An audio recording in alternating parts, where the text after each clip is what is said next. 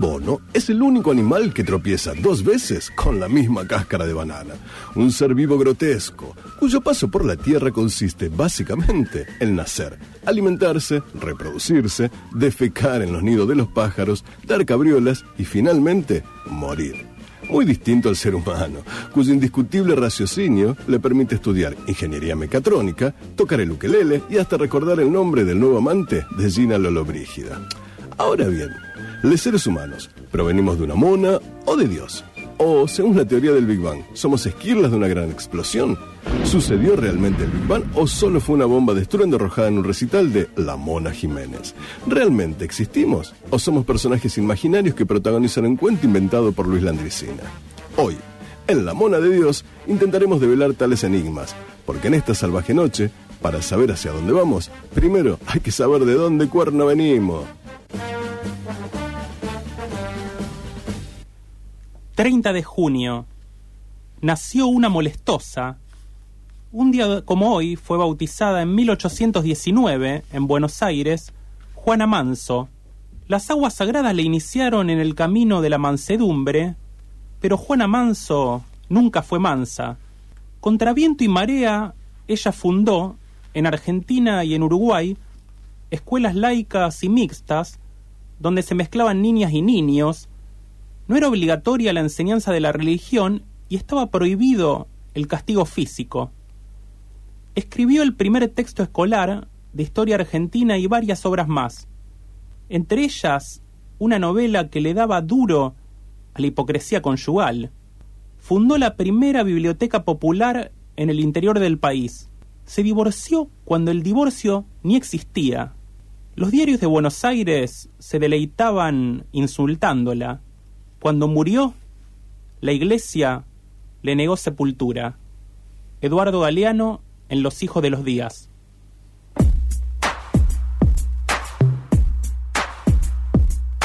¿Quién va a detenerte? ¿La muerte, la edad o la idea? idea, idea, idea, ¿Quién va a detenerte? ¿La muerte, la edad o la idea? De tanto que siente eufórica, ante que histérica, histórica, de tanto encanto, pictórica, de tan gustosa, rica, tan quimérica, fabrica hormona, calienta, lubrica, hasta los maricas, hechiza, satírica, a veces le da besos a Dios por unos pesos a vos. Gracias por ser como sos y te va, la salida te indica, irónica, es una estética con poética, con la base que suena y cinética y simpatiza con el tipo de tu lírica, pero ni te ubica, te desubica, sube acá y sube acá, hacia adivinanza gitana, no tiene un método, lo hace con quiromántica, no tiene un título, tiene lencería erótica, se pone romántica un poco, afónica un poco y crónica te enferma de forma crónica, primero te da forma, después te deforma, de tanto que sabe te informa, con pocas normas, piensa en la reforma, Transformers se transforma y con el ritmo cambia la forma, forma la fila y aniquila, te forma atea, gracias a Dios es atea, gracias a Dios. De tan histérica histórica, ante que histérica histórica, de tanto que siente eufórica, ante que histérica histórica, de tan histérica histórica, de tan histérica histórica, ante que histérica histórica, de tanto que siente eufórica, ante que histérica histórica, de tan histérica histórica.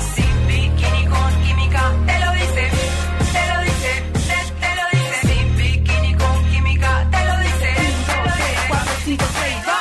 Sin bikini con química, te lo dice con mímica, cero mística, pura física de este lado, para que me miren y no me toquen desde este punto, para que se acerquen, pero no sofoquen de arriba o abajo, para que me enfoquen, para que empiecen a probar que me provoquen y le invoquen y no me toquen, se siente el espíritu invoquen, móvete Ken, no sumen, no resten, signifiquen, multipliquen, morite Ken, somos adultos pero hay versiones muy muy bichiquen, oh es cuestión de tu gente. Gente que te aplaude por aplaudir público, bobo como mono. No sabe a quién seguir, no sabe a quién elegir. No hay candidato ni candidata, son todas ratas. Mentira las encuestas. Por eso yo, por eso yo, por eso yo, por eso yo, por eso yo, por eso yo. Y voy, voy, voy. El voto anulo me postulo, voy a ser presidenta. El petróleo no será para la venta. El gas es nuestro para la gente violenta. Cuando sea presidenta, Argentina se reinventa. De tan y histérica, histórica, ante que histérica, histórica, de tanto que siente eufórica, ante que histérica, histórica, de tan histérica, histórica, de tan histérica, histórica, ante que histérica, histórica, de tanto que siente eufórica, ante que histérica, histórica, de tan histérica, histórica. Voy a hacer, voy a hacer, voy a hacer, voy a hacer, voy a hacer, voy a hacer, voy a hacer, voy a hacer, voy a hacer, voy a hacer, voy a hacer, voy a hacer, voy a ser presidenta.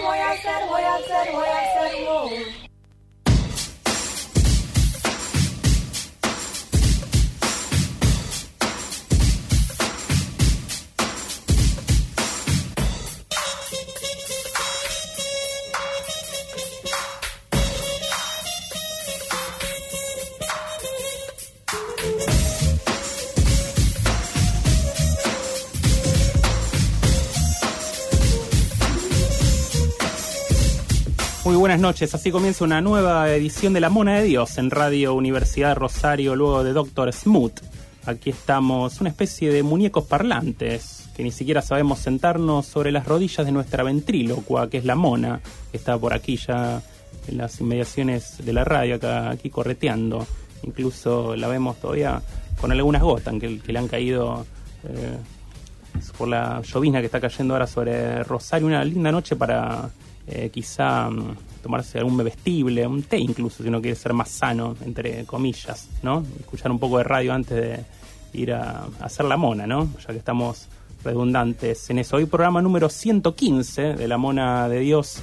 Eh, en el comienzo que homenajemos a Juana Paula Manso de Noronia, ese era el nombre completo, ¿no? De Juana Manso, escritora, periodista, maestra argentina, una de las pioneras del feminismo, ¿no? Tanto en nuestro país como la región, que nació el 26 de junio de 1819, pero fue bautizada cuatro días después, ¿no? el 30 de junio estaba el recuerdo alusivo a Juana Manso. Eh, mi nombre es Matías Torno, creo que no lo dije hasta ahora, está eh, Federico Pasos en controles y junto a mí, a- aquí están Brian San Martín y Fabio Aguesi. ¿Cómo andan muchachos? Bueno, ¿cómo estamos? ¿Todo bien? Eh, pasados por agua. Sí.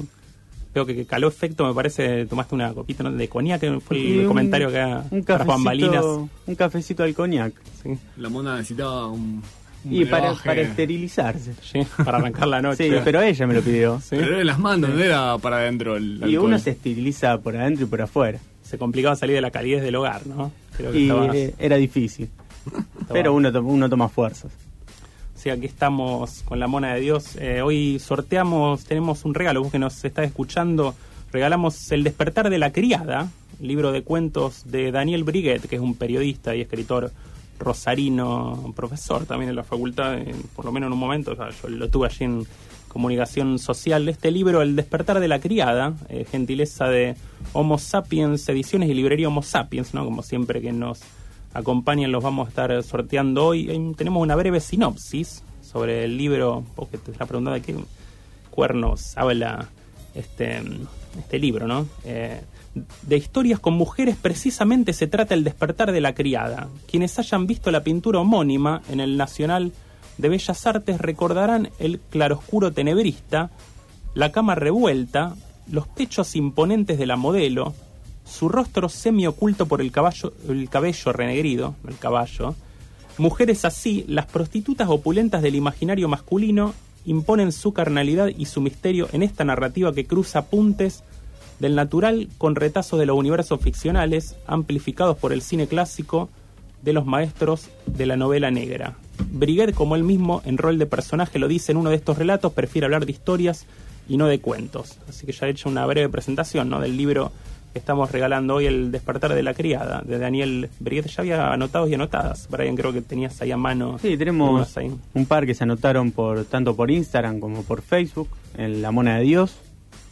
Tenemos a- el machete, no, no me refiero al cuchillo que está en la mochila, sino a esto. También al- tenemos sí. el machete. Sí.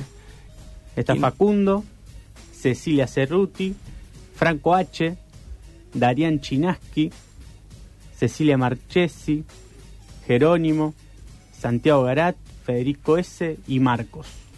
Así que buenísimo, son varios eh, ahí que se han anotado para el libro, ¿no? Ya lo estaremos sorteando en el último bloque. Aquí de la Mona, ahí en plena pandemia que están ocurriendo cosas bastante extrañas, ¿no? Eh, esto de la nueva normalidad creo que ha cambiado conductas en algunas personas, por ejemplo en Joaquín Sabina, el cantautor eh, español, creo que el Colo había eh, comentado, yo no me he enterado, me enteré recientemente que se ha casado, ¿no? Sí, se ha casado. Cambió Parece el estado civil. Cambió. cambió estado civil. Nueva La normalidad. nueva normalidad, la pandemia lo, lo ha tratado, entre comillas, bien. Sí. Sí, parece ser que es el fin de una era para muchos avionescos que pensaban que, nada, que iba, iba a morir soltero.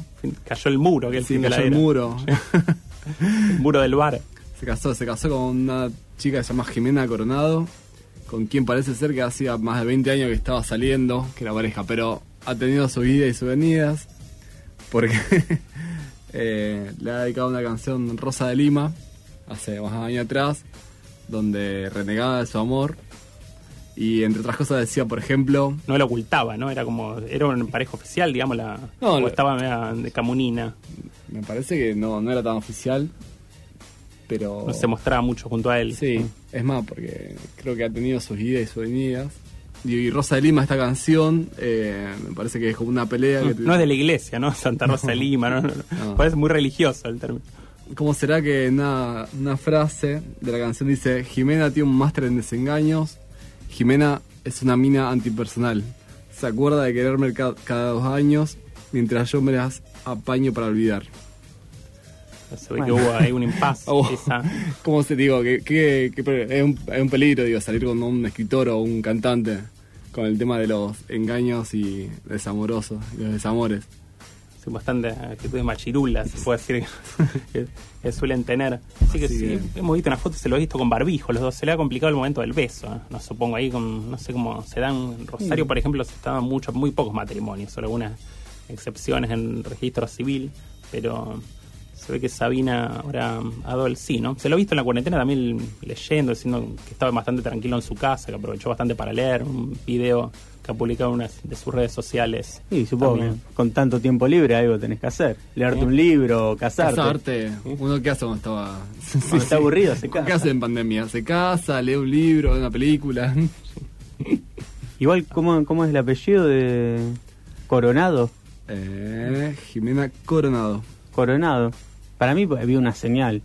Coronavirus, coronado. De Gloria Dijo, Vi- si no me caso ahora, no me caso más. de gloria vivamos, ¿no? Por nada.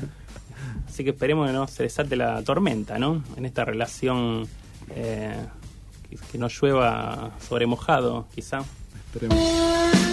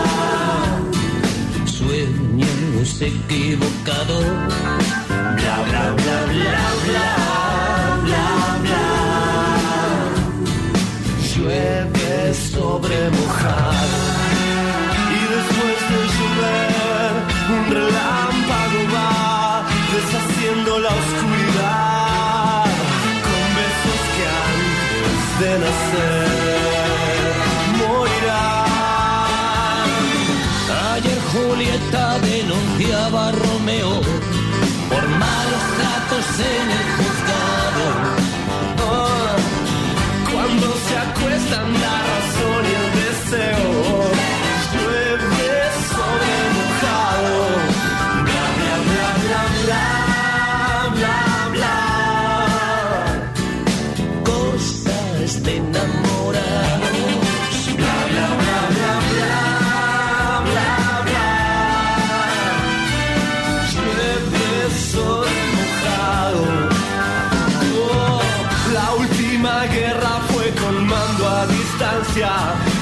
Dormitorio era un vagón de soldados.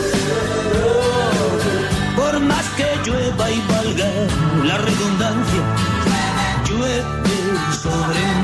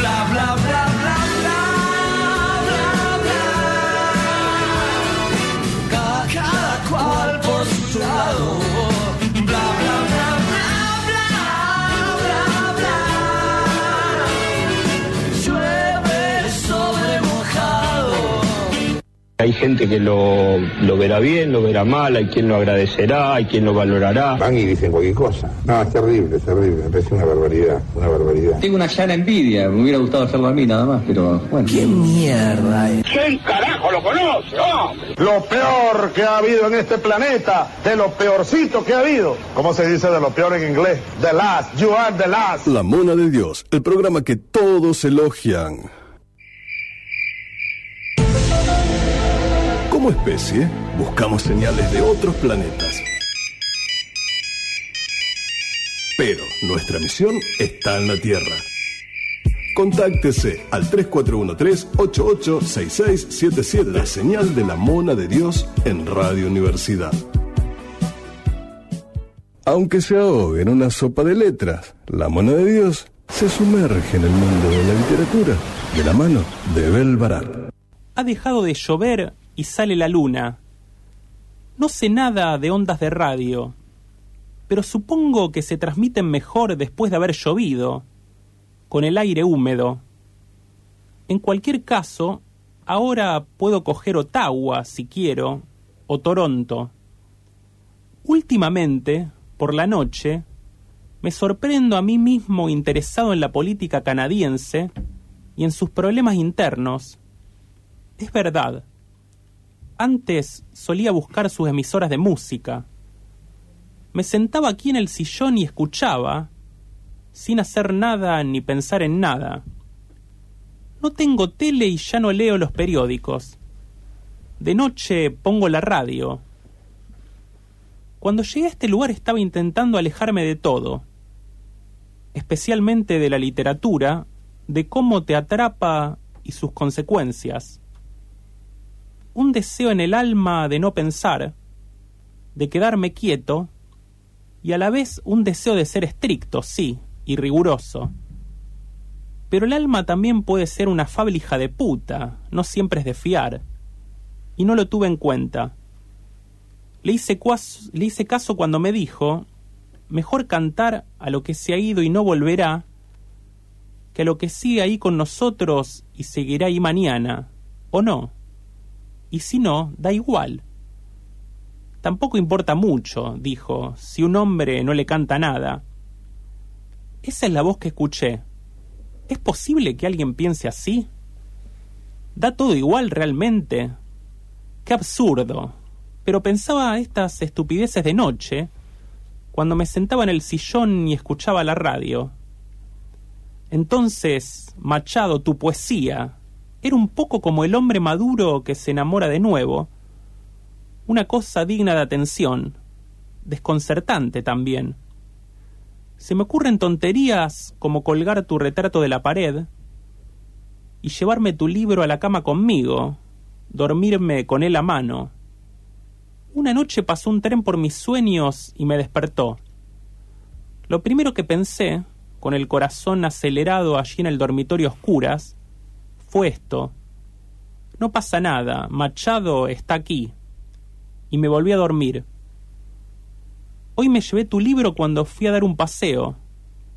Presta atención, dijiste, cuando alguien se preguntó qué hacer con su vida. Así que miré alrededor y tomé nota de todo. Luego me senté con el libro al sol, en mi sitio junto al río, desde donde puedo ver las montañas. Cerré los ojos y me puse a escuchar el sonido del agua. Luego los abrí y empecé a leer Abel Martín. Esta mañana pensé mucho en ti, Machado. Espero incluso, a pesar de lo que sé de la muerte, que hayas recibido el mensaje que te envié. Pero da igual si no es así. Que duermas bien, descansa. Antes o después espero que nos encontremos. Entonces podré decirte estas cosas, personalmente. Ondas de Radio, un hermoso poema de Raymond Carver, dedicado a Antonio Machado. Raymond Carver, autor que, del que vamos a hablar hoy, ¿no? En el bloque de Bel Barat, que no se encuentra aquí, pero ya nos va- vamos a estar comunicando en unos minutos con él. Nos mandará algunas observaciones ¿no? sobre la vida de Carver, uno de los grandes autores norteamericanos, exponente del realismo sucio, del minimalismo. También, no sé si lo, lo juna, muchachos. Eh, más o menos, he leído un par de sus cuentos, muy interesantes, cuentos cortos, sin, sin muchos conflictos, más psicológicos me parecían. Sí, siempre es un misterio, siempre por lo general con final abierto, ¿no? Eh, hay un, y mucho sin ahondar en detalle, bien concreto, que hacen hacer un corte muchas veces sobre la realidad, pero ya creo que tenemos el audio de esta Bel desde algún lugar del mundo, se puede decir, ¿no? Nunca se sabe dónde se encuentra Bel Vara que nos va a hablar ahí sobre Raymond Carver.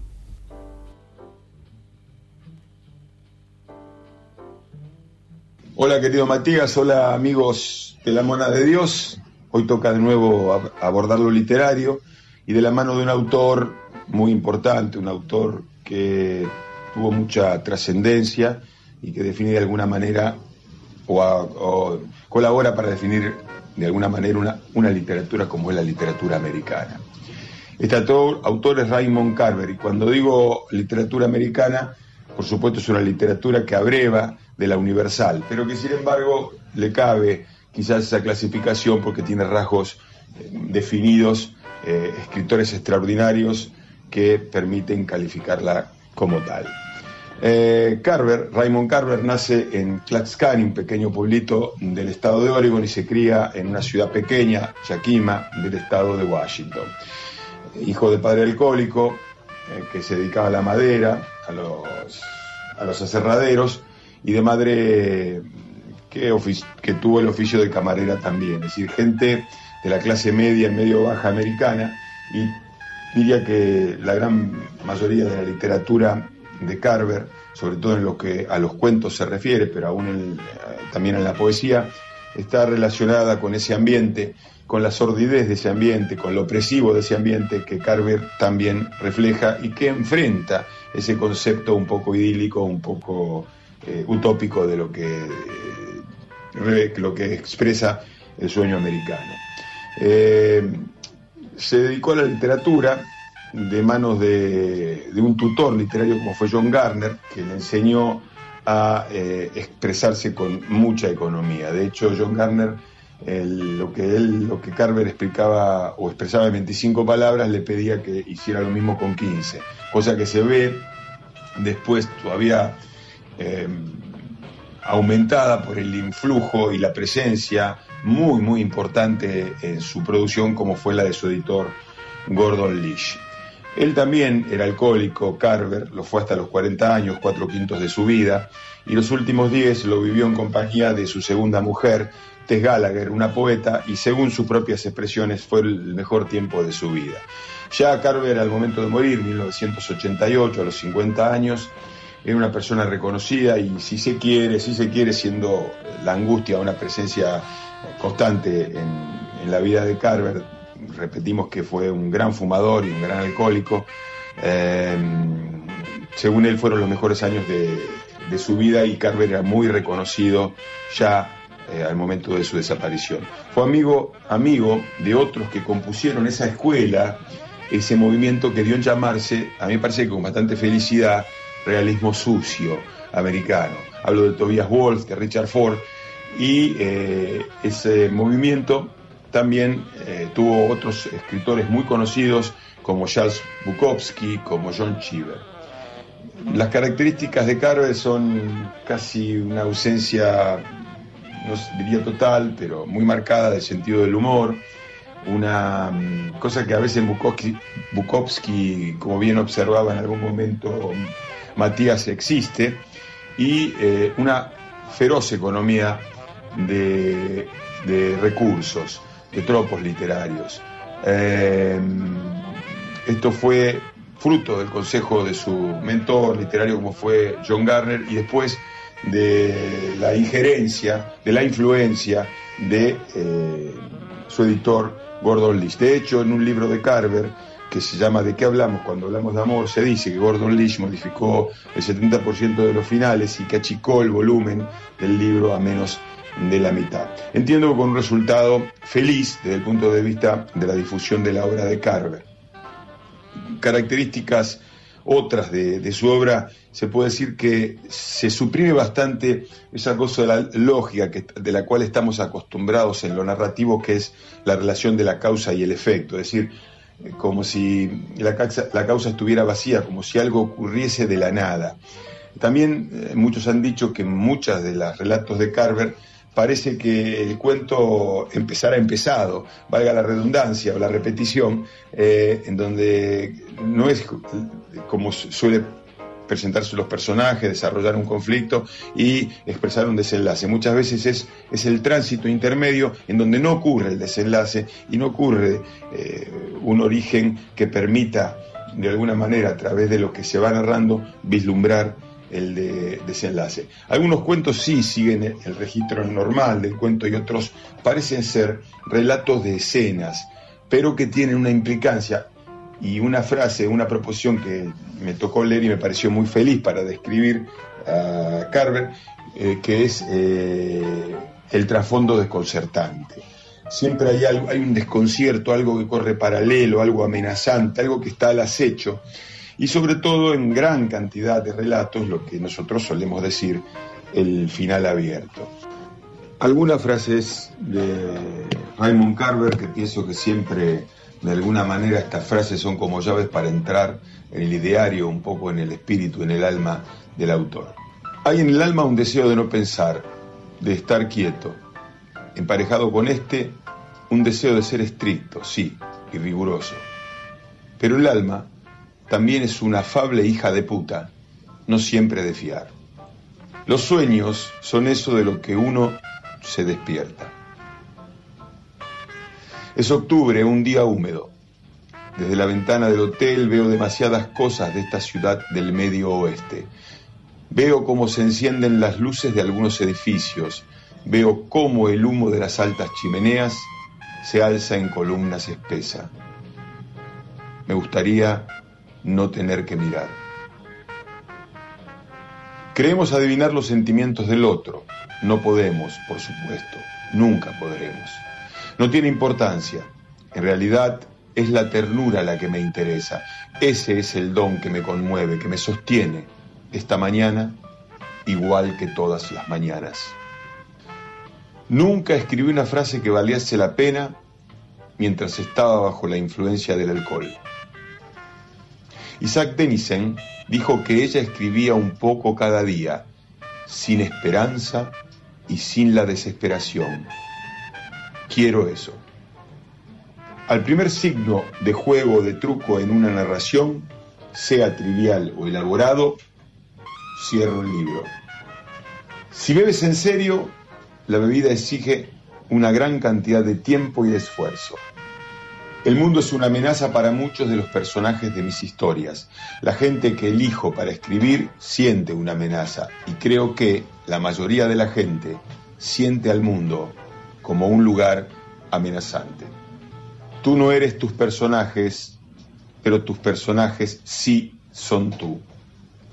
Tanto en la poesía como en la narración breve es posible hablar de lugares comunes y de cosas usadas comúnmente con un lenguaje claro y dotar a esos objetos, una silla, la cortina de una ventana, un tenedor, una piedra, un pendiente de mujer, con los atributos de lo inmenso, con un poder renovado.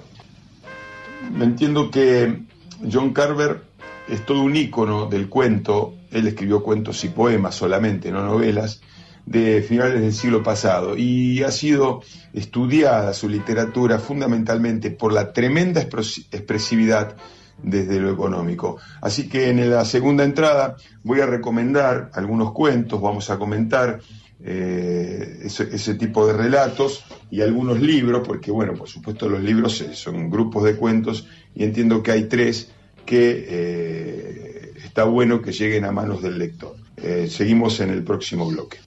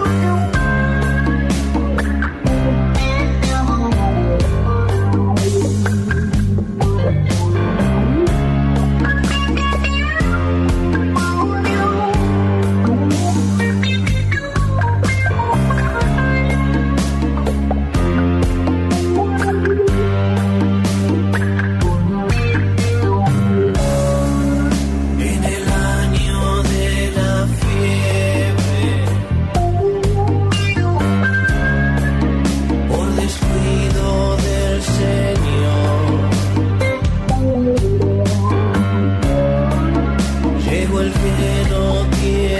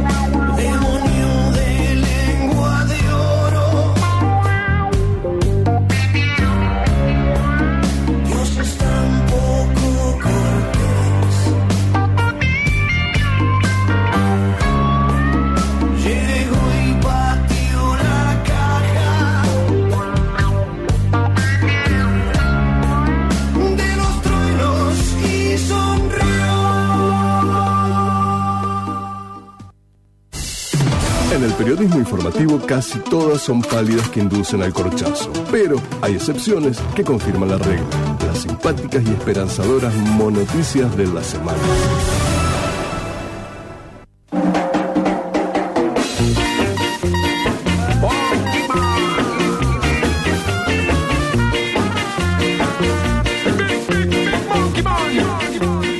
Continuamos aquí con la mona de Dios. Eh, se pueden anotar al sorteo, como hemos mencionado en el comienzo del programa, del libro El despertar de la criada, libro de cuentos de Daniel Briguet, escritor rosarino. Pueden comunicarse al 3413-886677. Ya hay varios anotados y anotadas, ¿no? Para participar en el último bloque aquí de la mona. Y lo veo a Brian acá, que no se ha, saca- no se ha sacado todavía el gorro, ¿no? Que tiene, todavía no, no ha entrado en calor casi, ni, creo que entrará.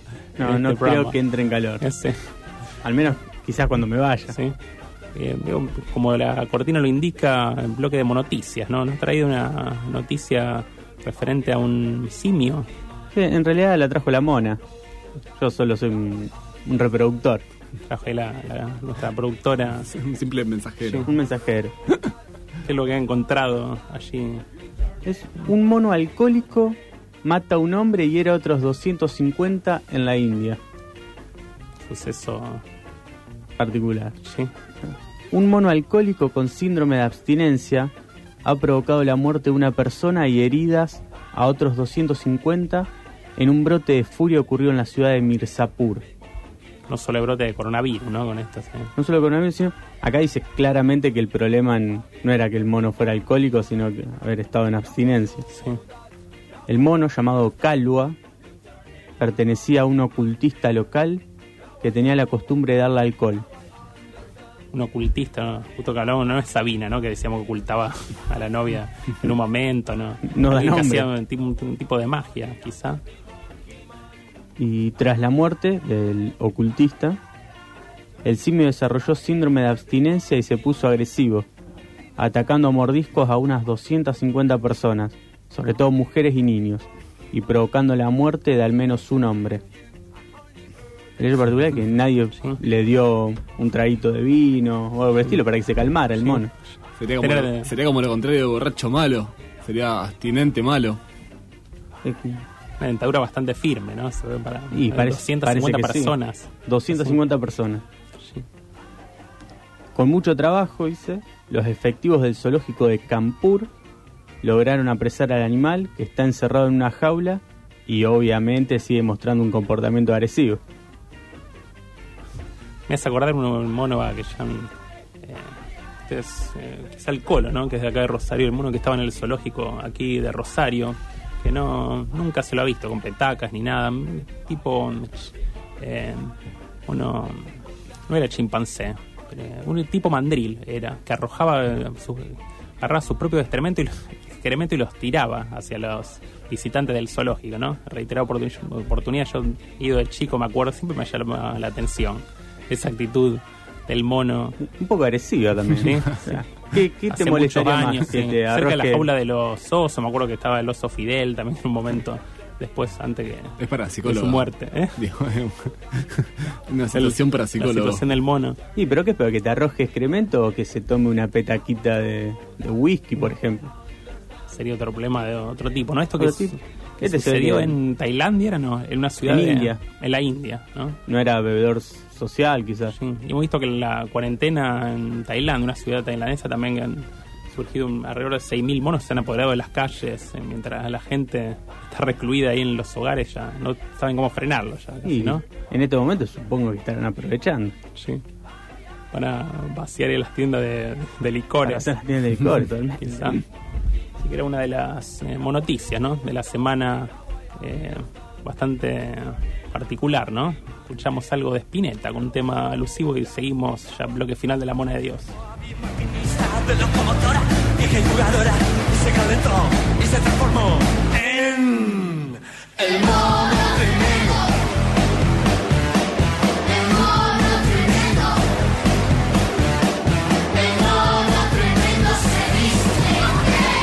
con piel de búfalo claro. A la medianoche con su cuchillo frío me sale a cazar, tigre va a matar. Oh. Hace mucho tiempo había un enfermero que lo maltrataban hace mucho tiempo y se calentó y se transformó en... El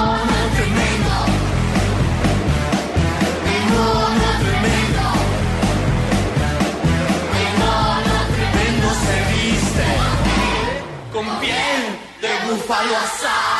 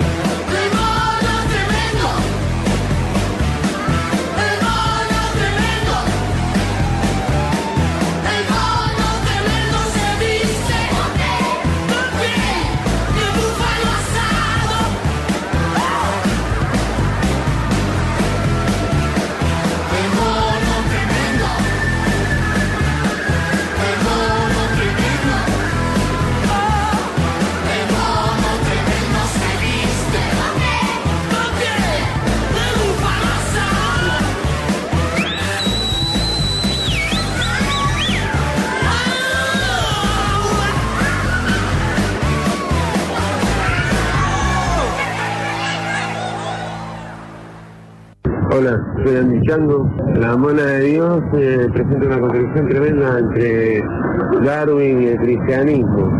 Una contradicción, una paradoja. Obviamente estoy con la mona, me cago en Dios.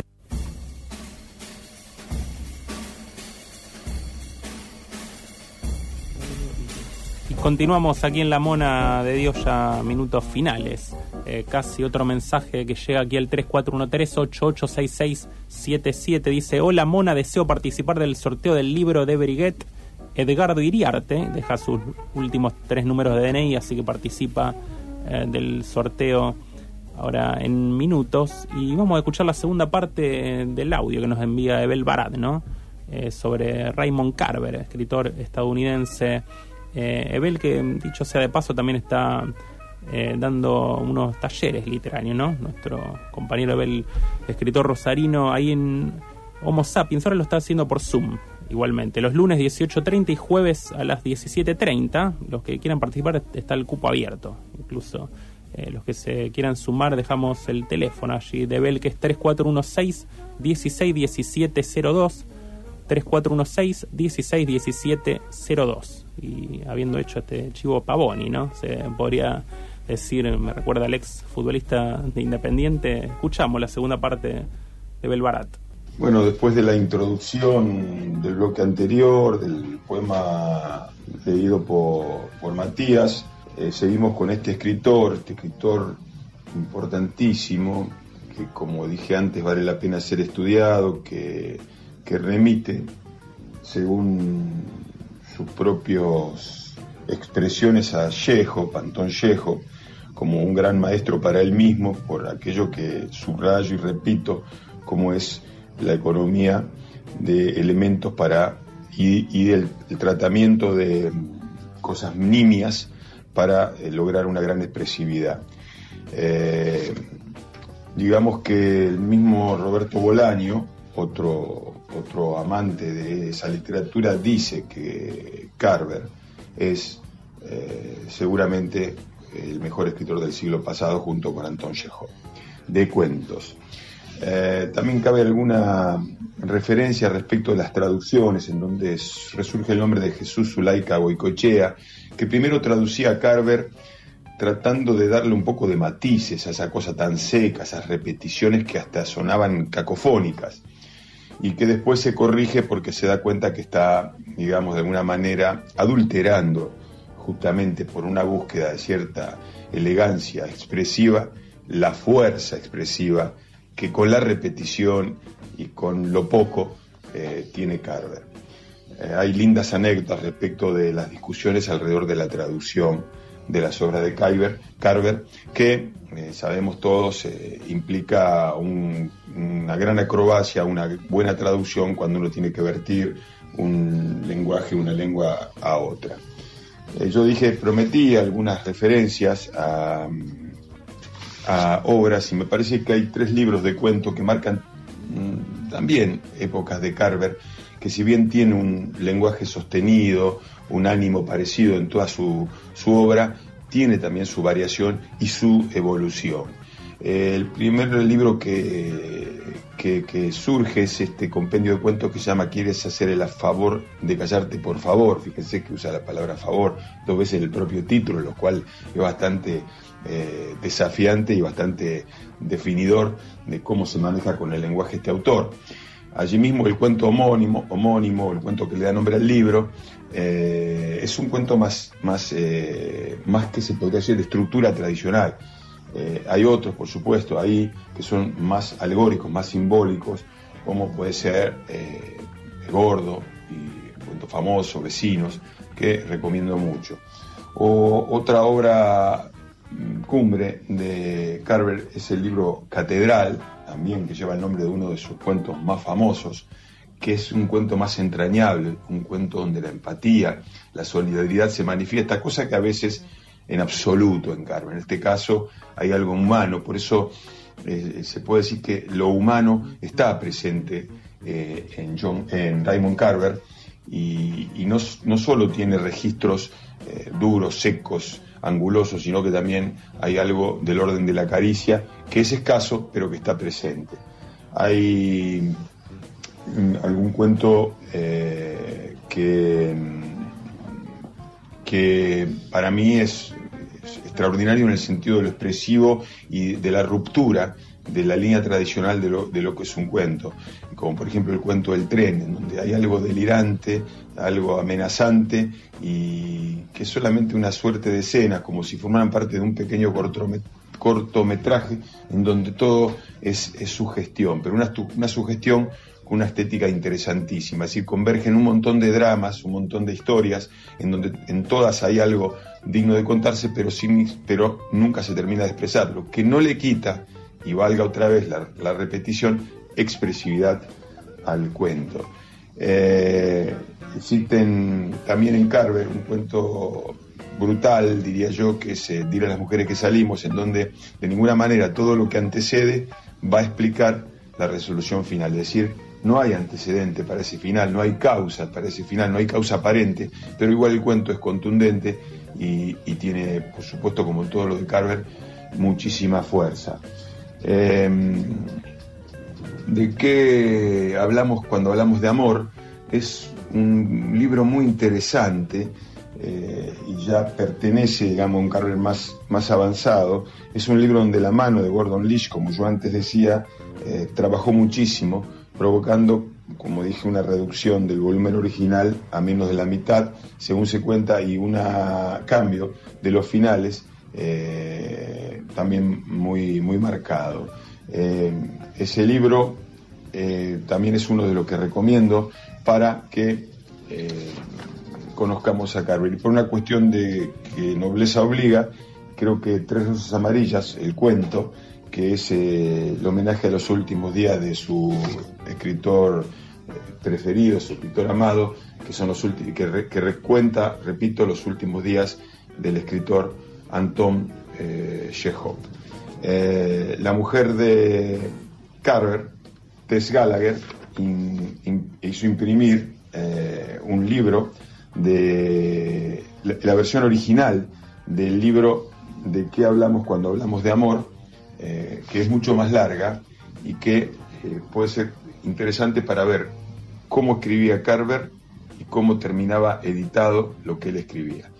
Bueno, les mando un abrazo, espero que disfruten el libro que se sortea y seguimos la próxima. Supongo que vamos a levantar un poco la pata del acelerador literario y que no vamos a ponerla o la vamos a presionar sobre el acelerador viajero. Un abrazo.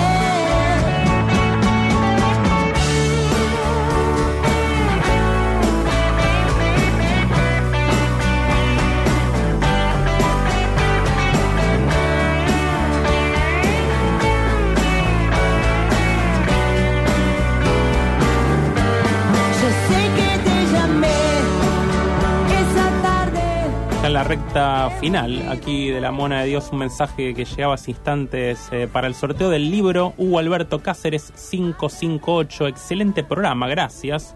Agradecemos también a él por el mensaje, a todos los que se han comunicado, además también por las redes sociales. Ya está la cuponera acá, ¿no? Está el escribane publique también para cerciorar, ¿no? Que se haga todo, licenciado. todo transparente, ¿no? La transparencia. La transparencia entre ante todos. Todo. Está ahí la mona ya probando, afilando las uñitas, ¿no? Para Sacando- elegir aquí un sacando papel. papelito. Sí. Y ya en instantes tenemos, parece que ahí está por agarrar uno ganador o ganadora. Ahí te lo alcanza vos, Brian. Parece que es ganador. Ganador. Ganador. Un mono. Darian Chinaski. Darian Chinaski. Así que, Justo hablando de Carver. sí. Chinaski, el seudónimo de Bukowski, De ¿no? Otro escritor, también otro de los referentes del realismo sucio, ¿no? Como decíamos, estadounidense. Así que mm, felicitaciones. Para él lo retiran en librería Homo Sapiens a partir de mañana al mediodía, ¿no? Ahí en calle Sarmiento entre Rioja y Córdoba. Nosotros ya con estos silbidos que se escuchan de fondo nos estamos retirando. Estuvimos aquí, mi nombre es Matías Torno, estuvo Brian San Martín, Fabio Agues y Abel Barato. También allí eh, con su bloque literario Julio César Astorga en locución, Federico Pasos en controles. Si quieren una última palabra, muchachos. Vamos, Eh, nos veremos para el martes- una sola era, ¿no? el martes viene, sí. Así que Cuídense. nos reencontramos el próximo martes a las 23 aquí con la Mona de Dios. Gracias por la escucha. Vamos, Mona. Nos vemos. Nos vemos.